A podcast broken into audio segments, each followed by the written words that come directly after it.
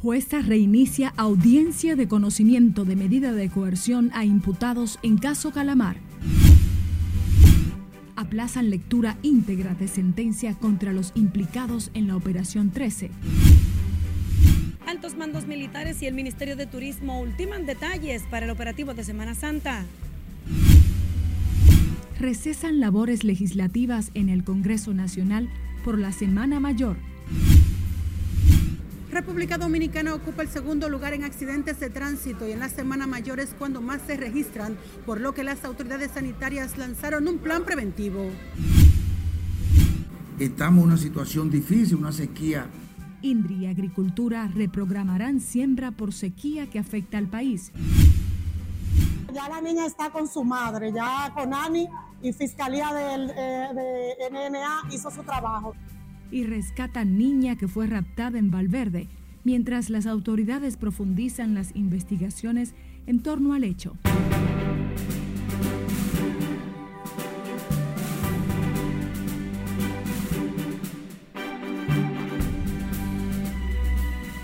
Hola, muy buenas tardes. Muchísimas gracias por acompañarnos en la presente emisión de Noticias RNN.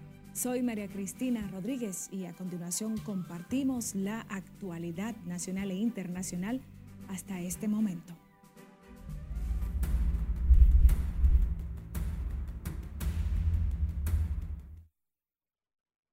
La jueza Kenya Romero reanudó este lunes la audiencia de medida de coerción a los imputados del caso Calamar, acusados de desfalcar y estafar al Estado dominicano con más de 19 mil millones de pesos. Margaret Ramírez está en vivo con todas las incidencias desde la Fiscalía del Distrito Nacional. Muy buenas tardes, Margaret, para ti.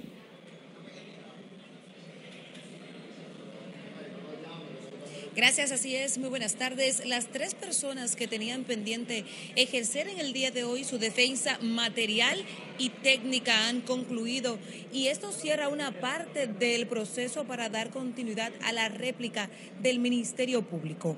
Se trata de Yajaira Brito Encarnación y Ramón David Hernández.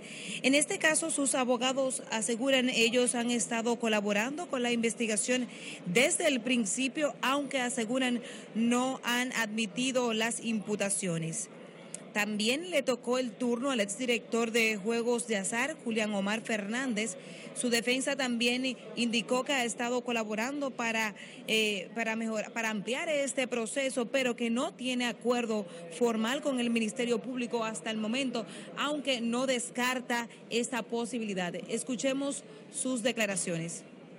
Ya estamos en la fase que tiene que ver con la réplica del Ministerio Público y más adelante, en algunos momentos, pues estaremos conociendo la contrarréplica de las distintas barras. Doctor, sus defendidos asumieron algunos de los señalamientos que hace el Ministerio Público, han estado colaborando. Realmente nuestros representados, que son Ramón David Hernández y Yajaira Brito, desde un principio han estado colaborando con el Ministerio Público. Recuerden que esta fase de investigación tiene dos años y algo y ellos fueron requeridos en su momento y en su Ramón David Hernández y Yajaira Brito. Pero se le varió la solicitud de medida, se le varió la solicitud de medida por una menos gravosa. En principio, el Ministerio Público había solicitado contra ellos prisión preventiva. En el día de hoy, eso ya fue variado. ¿Qué, pidió el Ministerio? Nosotros, nosotros estamos pidiendo, nosotros estamos pidiendo arresto domiciliario y alguna garantía económica y otras. ¿Y el Ministerio Público? El Ministerio Público con relación a eso eh, aceptó. Les dije en, uno, en un momento que el Ministerio Público y el encartado no se ha arribado a ningún acuerdo, sino que a raíz de sus declaraciones, a raíz de lo establecido por la defensa, en una objetividad que sabemos que caracteriza al Ministerio Público, simplemente procedió a variar su solicitud de prisión preventiva por arresto domiciliario. Hasta el momento no hay ningún acuerdo, no hay admisión, no hay declaración.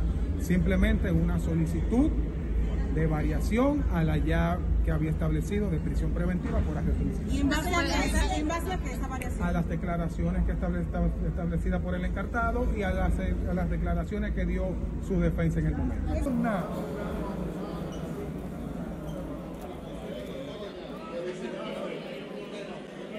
Recordar que de los 20 implicados en esta operación Calamar, al menos 10 han admitido los hechos Para estos, el órgano acusador eh, ha solicitado la variación de la medida de coerción por arresto domiciliario, presentación periódica, impedimento de salida y también devolver el dinero que supuestamente obtuvieron de manera ilícita.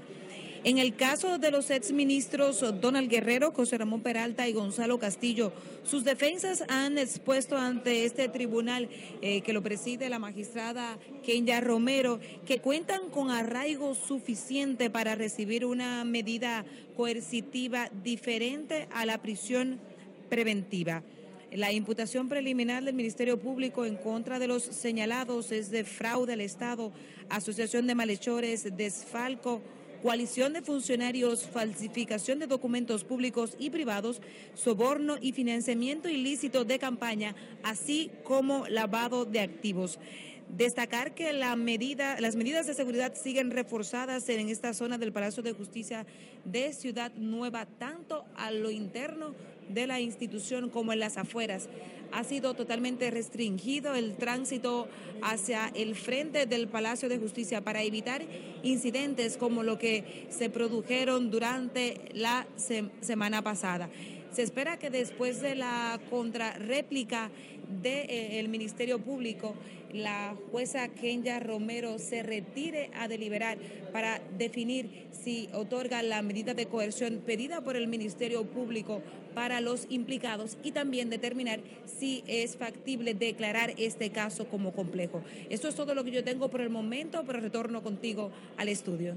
Muchísimas gracias, Margaret Ramírez, reportando en vivo desde el Palacio de Justicia de Ciudad Nueva y las juezas del segundo tribunal colegiado del Distrito Nacional aplazaron para el 27 de abril a las 11 de la mañana la lectura íntegra de la sentencia del caso Operación 13.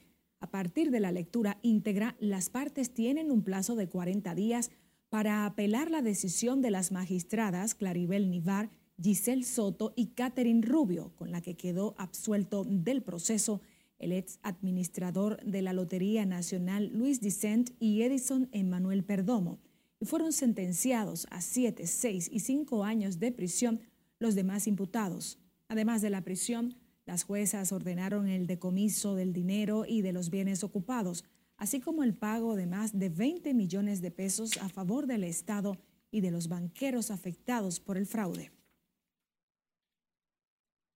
Los altos mandos militares junto al Ministerio de Turismo se reunieron este lunes para ultimar detalles del operativo Semana Santa 2023 que realizará el Centro de Operaciones de Emergencias el próximo jueves y que contará con el apoyo de todas las instituciones castrenses.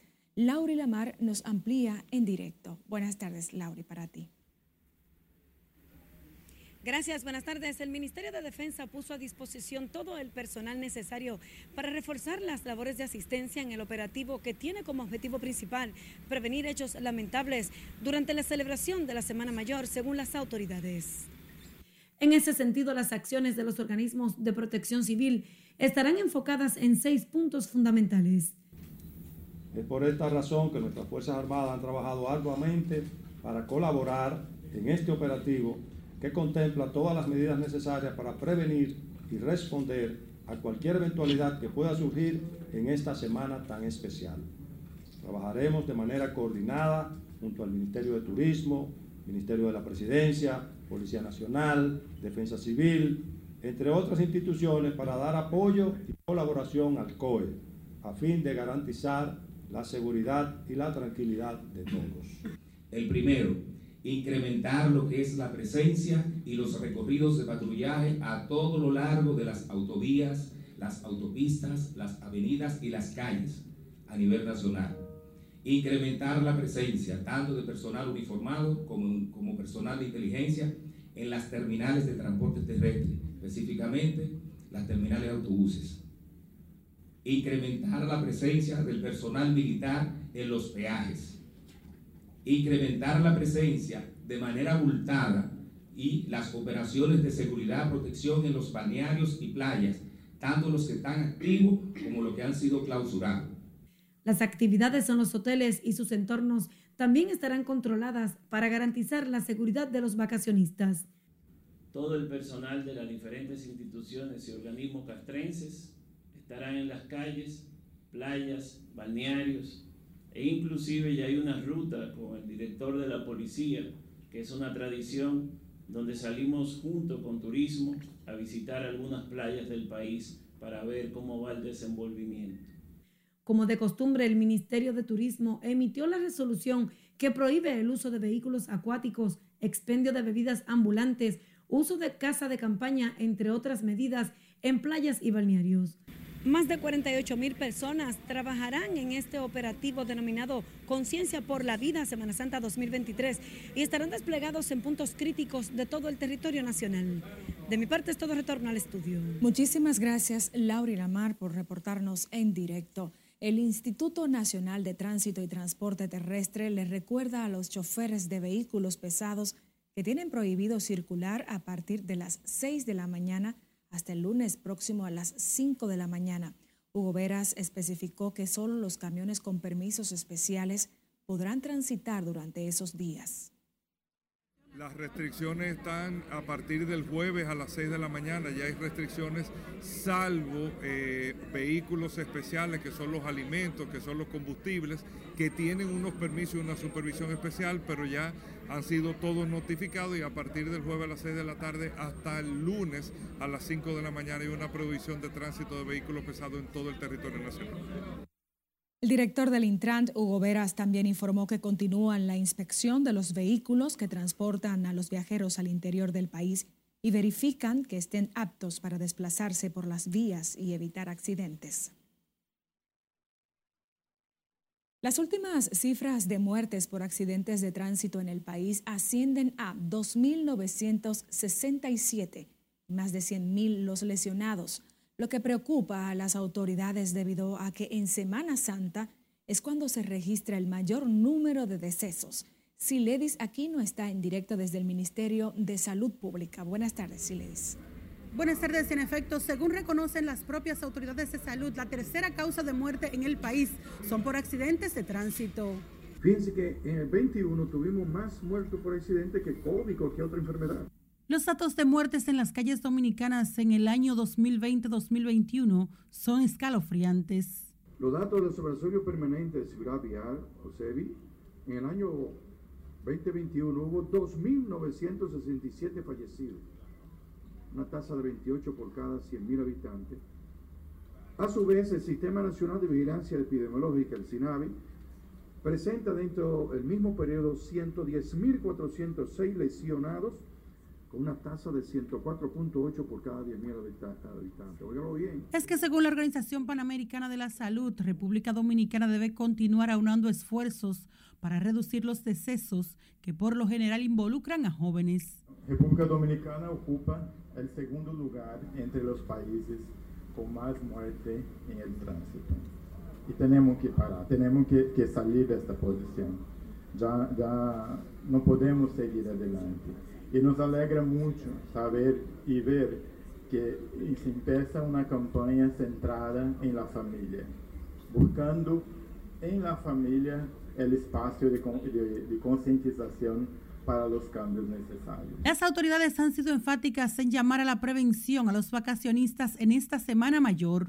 Porque hoy iniciamos lo que es el lanzamiento de nuestra Semana Santa. Le estamos llamando a tener conciencia a todos los conductores de vehículos, llámense motores, vehículos pesados y carros. Todo el que esté, incluso aquellos que no, no estén conduciendo, sino a tener conciencia por la vida en los balnearios, hacer las cosas con prudencia, no cometer desliz, porque mañana vamos a tener que lamentar la pérdida de un ser humano. Y eso no queremos. Hoy Salud Pública, Intran, DGCET y OPS lanzaron el plan Familia Saludable en Vía en el marco del operativo Semana Santa 2023, Conciencia por la Vida, en la que trabajan más de 46 mil personas. A los fines de prevenir y contrarrestar situaciones en las vías, las autoridades sanitarias distribuirán 50 mil botiquines a los viajeros. Por el momento son los detalles que les tengo. Ahora retorno con ustedes al set de noticias. Muchísimas gracias, Iledis, aquí nos reportando en directo desde el Ministerio de Salud Pública. En el Congreso Nacional, los legisladores se fueron de vacaciones por Semana Santa hasta el próximo lunes 10 de abril, cuando se reanudarán las labores. Las actividades administrativas y legislativas fueron paralizadas y empleados, funcionarios, senadores y diputados se integraron al largo feriado de la Semana Mayor. En el Congreso quedan pendientes temas tan importantes como el Código Penal, la ley de partidos y agrupaciones políticas, así como unas 90 leyes pendientes de la Constitución del 2010. Y los museos de Santo Domingo adscritos al Ministerio de Cultura y la Dirección General de Museos permanecerán abiertos con una atractiva programación para el público de todas las edades durante la Semana Mayor. De acuerdo con una nota de prensa del Ministerio de Cultura, la mayoría de estos espacios podrán ser visitados martes, miércoles, jueves y domingo de 10 de la mañana a 6 de la tarde. El comunicado cita el Museo de Arte Moderno, el del Hombre de Historia, Geografía, el de las Casas Reales, el Faro a Colón y el de Historia Natural, todos con exposiciones abiertas al público. Otros espacios que estarán son el Museo Fortaleza Santo Domingo y el Museo de la Familia. Y el director del INDRI, Olmedo Cava, calificó como grave la sequía y el agotamiento de los niveles de agua en las presas y contraembalses en el territorio nacional.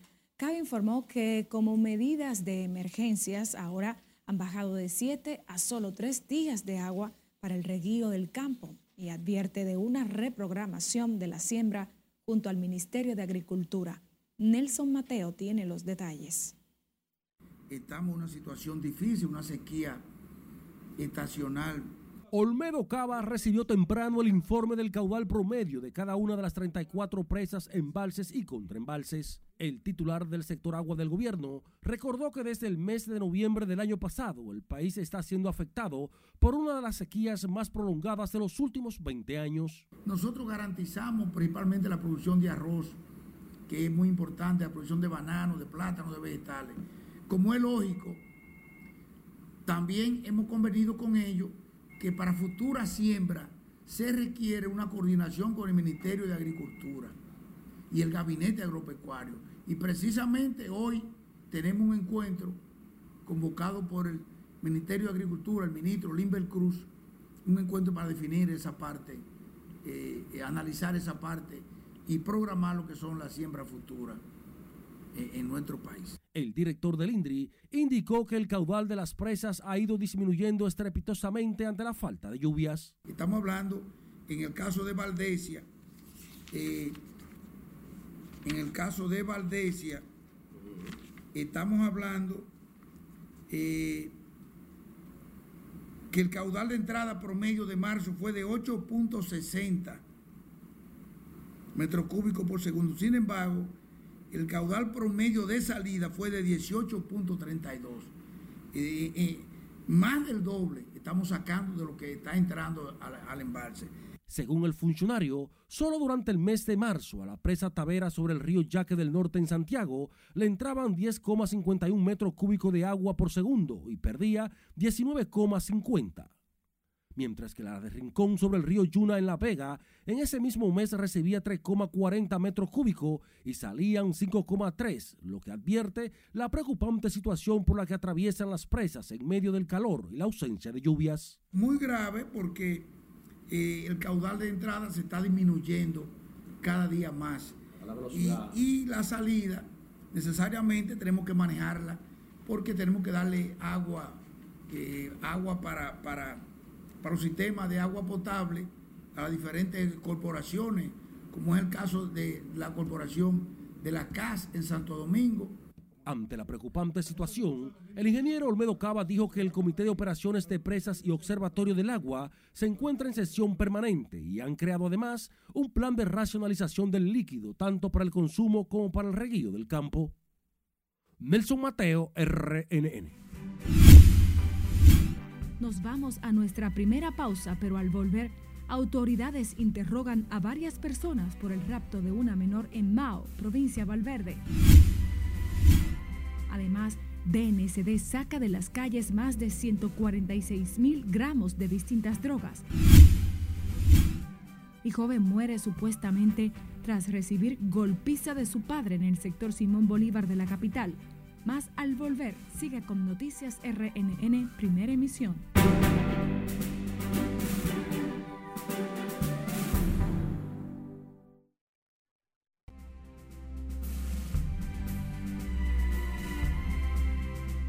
En el plano internacional, armadas de Corea del Sur, Japón y Estados Unidos iniciaron este lunes cerca de la península coreana maniobras navales que incluyen operaciones antisubmarino y de búsqueda y rescate en las que participa un portaaviones estadounidense.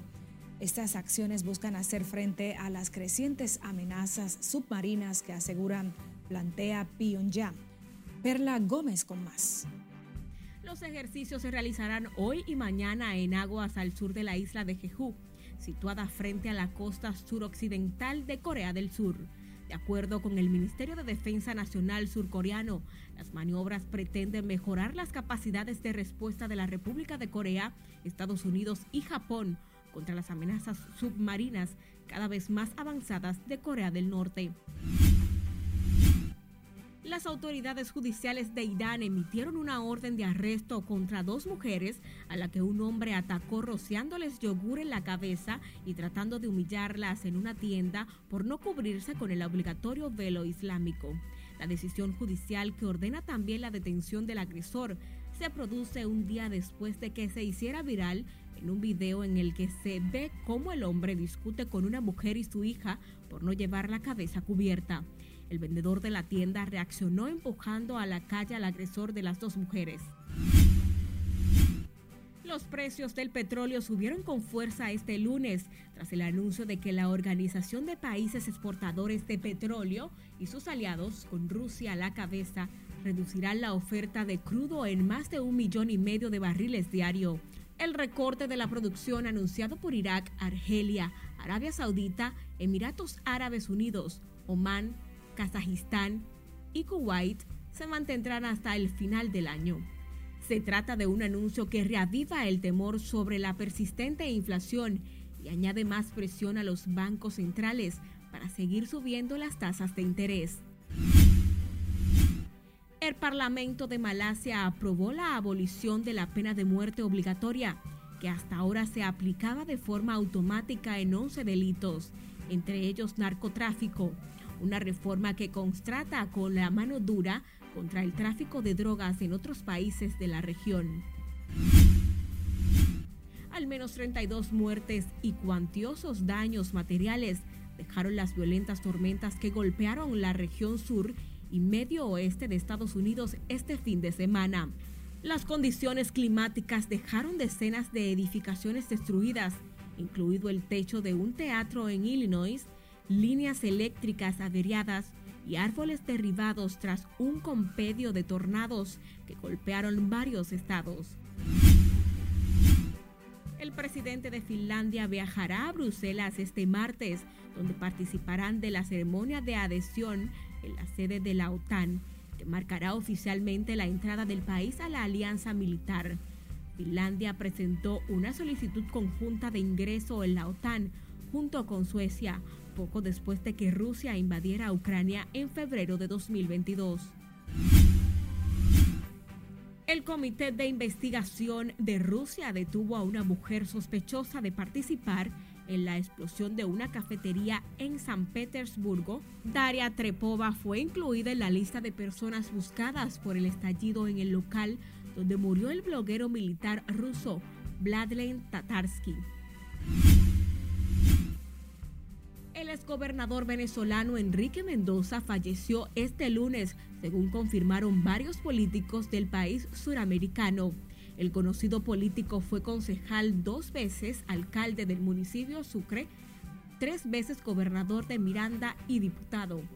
Además de esa trayectoria, Mendoza fue un férreo opositor al también fallecido presidente Hugo Chávez y es recordado por ordenar la salida del aire del canal estatal venezolano de televisión durante el golpe de Estado del 2002 contra el líder bolivariano. El presidente de Brasil, Luis Ignacio Lula da Silva, regresó hoy al Palacio del Planalto, sede del Ejecutivo en Brasilia, tras 10 días afectado de una bronconeumonía. El mandatario brasileño de 77 años se vio obligado a reprogramar su viaje oficial a China para el próximo 11 de abril, mientras este lunes continúa sus labores cotidianas junto a su gabinete. El ejecutivo discográfico estadounidense Seymour Stein, conocido por haber impulsado la carrera musical de Madonna, de Ramones, de Smith y otros artistas, Stein, quien murió de cáncer en la ciudad de Los Ángeles, California, a la edad de 80 años. En las internacionales, Perla Gómez, RNN. Una niña de ocho meses de nacida que fue raptada en la comunidad Yerba de Guinea de Mao, provincia Valverde, fue recuperada sana y salva en el municipio Monción, en Santiago Rodríguez. Las autoridades han apresado a varias personas para fines de investigación por el hecho. Nuestro corresponsal en la línea noroeste, Domingo Popoter, nos ofrece mayores detalles. Claro que van a tener su protección. ¿Por qué? Porque ellos están en riesgo con los niños. La criatura fue raptada por varios hombres supuestamente de nacionalidad haitiana, quienes quedaron captados en cámaras de vigilancia en un negocio cercano a la vivienda donde se encontraba la pequeña. La menor fue rescatada por agentes de la Policía Nacional.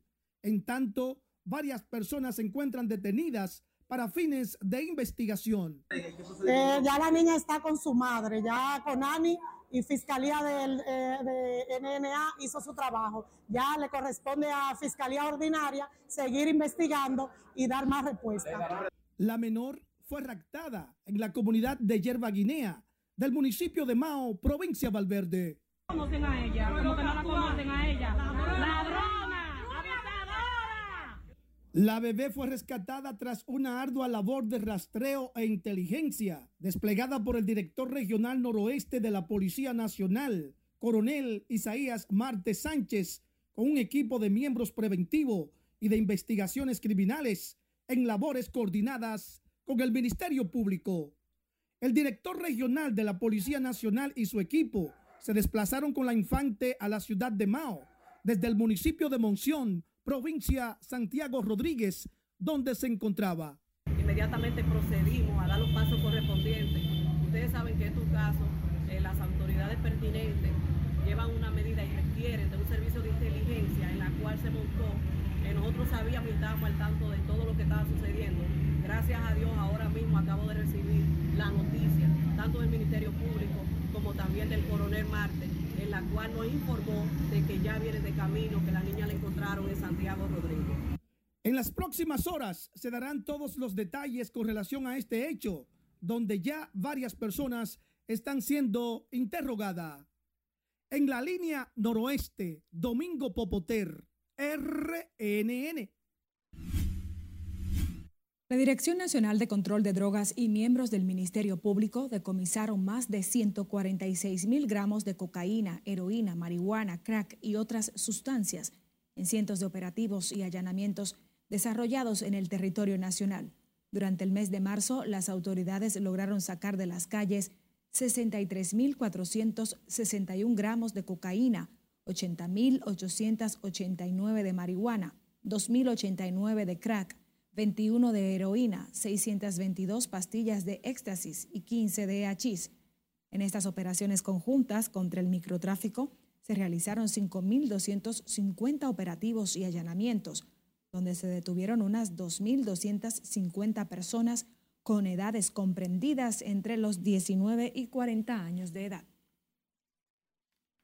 Nos vamos a Santiago, donde la policía informó que desmanteló una supuesta estructura criminal que se dedicaba al sicariato, así como a la venta de drogas, entre otros hechos ilícitos.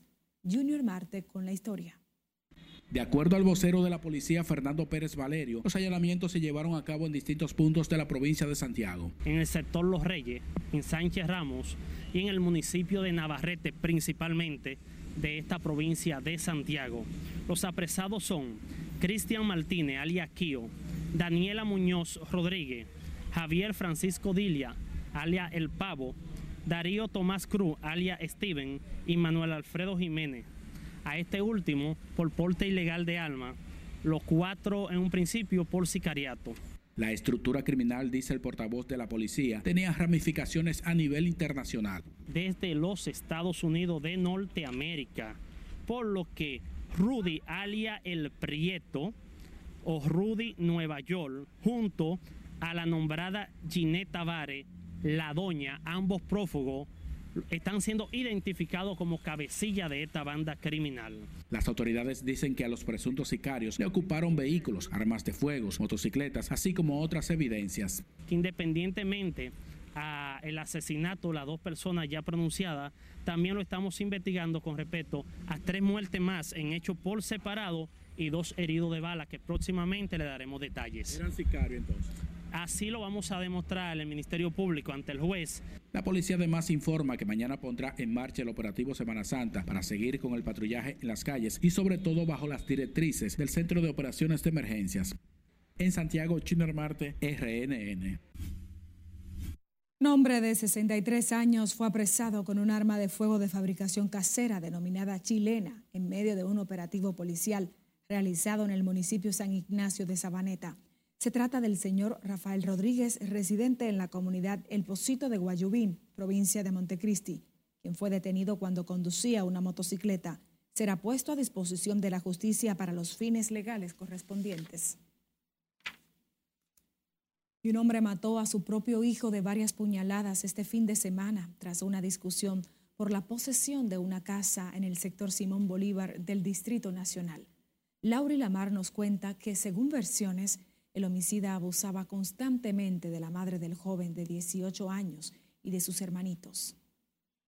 Él me dijo a mí que cuando él era chiquito, por nada, él le daba pela a él y a la mamá, él la maltrataba la víctima es un joven de 18 años, identificado como Juancito Laventura, alias Chico, quien supuestamente tenía un conflicto con su padre porque constantemente abusaba de su madre y le pegaba a él y a sus hermanos. Él le estaba discutiendo al papá y el papá le dijo a él, mi hijo, yo hablé con tu mamá sobre la casa, nosotros estamos de fiscalía, yo le voy a dar lo que le toca a ella para que me deje la casa para mí.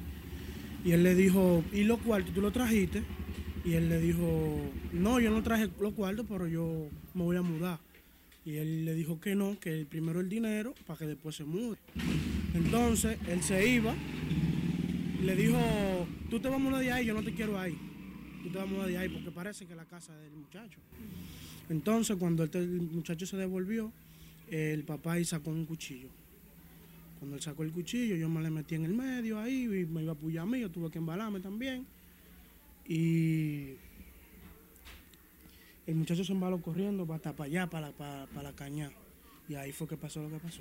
Vecinos describen al agresor como un hombre violento y exigen justicia para que pague por el crimen que mantiene indignada a la comunidad. Ella estaba trabajando, esa mujer se volvió loca cuando ella vino aquí al barrio, cuando la trajeron, porque fue que la fueron a buscar. Esa mujer se volvió loca porque, imagínense. Entonces el hombre era violento, lo maltrataba. Un desgraciado un azaroso, eso es lo que le. Que es justicia lo que queremos, porque después que él lo apuñaló, él cogió un palo, el muchacho tirado en el piso para darle palo también. Uno lo que quiere es justicia, porque ese muchacho era sano, no se metía con nadie. Tras cometer el hecho, el homicida fue agredido por comunitarios que intentaron lincharlo. Luego fue llevado a un centro de salud y se encuentra detenido a un destacamento del sector. Este lunes, familiares y amigos esperaban los restos del joven para su velatorio. Laurila Mar, RNN. La aspirante a la alcaldía de Santo Domingo Este por la Fuerza del Pueblo, Leandra Acosta, entregó decenas de tanques para depósito de residuos sólidos a la Junta de Vecinos, la urbanización Amapola. Con esta acción, Acosta busca seguir impulsando y fortaleciendo un plan piloto a favor de la comunidad. Nosotros como, somos donadores de, de lo que son los contenedores que ellos van a seguir utilizando, para poder seguir recaudando cada vez más, más residuos que puedan ser reciclables. Eh, para nosotros esto tiene un valor, pero el valor más grande es que estamos aportando a la comunidad de Santo Domingo Este, que estamos viendo cómo nuestro aporte ha podido acabar con muchos problemas de basura en todo el municipio y en muchos barrios que esto estaba provocando eh, situaciones de enfermedad. Acosta sostuvo que el plan piloto consiste en iniciar un sistema de gestión de residuos sólidos con la participación de escuelas e iglesias. La empresaria y dirigente de la Fuerza del Pueblo indicó que estos residuos sólidos son reciclables y serán vendidos a una compañía privada para utilizar los recursos a favor de la comunidad. El Partido Revolucionario Moderno juramentó directivos del Frente Agropecuario de esa organización política en las provincias San Juan y Elías Piña, donde resaltaron la inversión del gobierno del presidente Abinader en la producción agrícola nacional. Julio César Mateo nos cuenta. Según dirigentes del partido oficialista, el Frente Agropecuario aglutina cerca de 500 mil miembros a nivel nacional. Nosotros nos propusimos que íbamos a rescatar la mística y la tradición histórica del Frente Agropecuario, como dijo Peña Gómez, que el Frente Agropecuario era un partido dentro del partido. Sostienen que la idea es hacer un padrón para trabajar junto al gobierno a favor de la producción de alimentos en todo el país. Hemos constituido el frente en todos los 154 municipios que tiene el país. En los 235 distritos municipales y las 640 zonas que tiene eh, el partido organizado. Los productores agrícolas de la región del Valle indicaron que ha sido cuantiosa la inversión del gobierno del cambio a favor de la agricultura. Creó un decreto, un decreto especial para San Juan un decreto creando el plan de desarrollo económico para San Juan. Resaltaron el apoyo dado por los planes sociales del gobierno a la producción agrícola, con la inserción de productos locales en las raciones que entregan a familias necesitadas. Al hombre que va a construir en este frente ese poder que necesita Luis Abinader en la representación agropecuaria. Durante la presentación del Frente Agropecuario del PRM en la región del Valle, Dirigentes de esa organización afirmaron que desde ya trabajan arduamente a favor de la repostulación del presidente Luis Abinader. En San Juan de la Maguana, Julio César Mateo, RNN. Nos vamos a comerciales, quédese conectado con la Red Nacional de Noticias. En pantalla nuestras otras vías de contacto.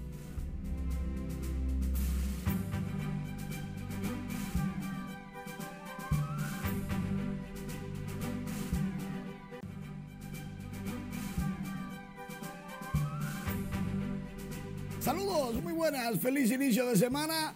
Vámonos de una vez con Julio Rodríguez y las grandes ligas. El dominicano conectó de batazo por la banda contraria al right field. La mandó al morro de Montecristi. ¿Qué tablazo el primero de Julio Rodríguez en el mismo primer lanzamiento?